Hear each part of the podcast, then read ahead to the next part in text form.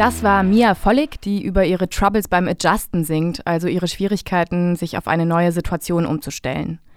In der heutigen Sendung berichten drei Personen aus Jena von Corona-bedingten Umstellungsschwierigkeiten und vereinzelt auch von den Potenzialen in ihrem Lebens- und im Berufsalltag.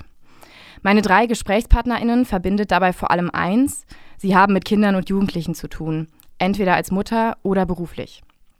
Ich habe zuerst mit Silvia gesprochen, die von ihrem veränderten Alltag mit ihrem Sohn Elia erzählt hat, der zur Corona-Risikogruppe gehört und mit dem sie nun schon seit vier Wochen zu Hause bleiben muss. Danach bekommt ihr einen Einblick in die veränderte Arbeit von Sebastian Hirsch, der als Kinder- und Jugendtherapeut in Ausbildung bei Refugio Therapien mit begleiteten und unbegleiteten Minderjährigen durchführt und nun vor der Herausforderung steht, diese an die Umstände anzupassen. Das letzte Gespräch des heutigen Quarantänecast habe ich mit Andreas Siegmann geführt, der pädagogischer Mitarbeiter im Jugendzentrum Eastside in Jena Ost ist und unter anderem über den durchaus schönen Effekt der zunehmenden Vernetzung der Jugendarbeit in Thüringen und überregional berichtet hat. Dieser Effekt ergibt sich gerade durch die Verlegung ins Internet, auch von der Jugendarbeit.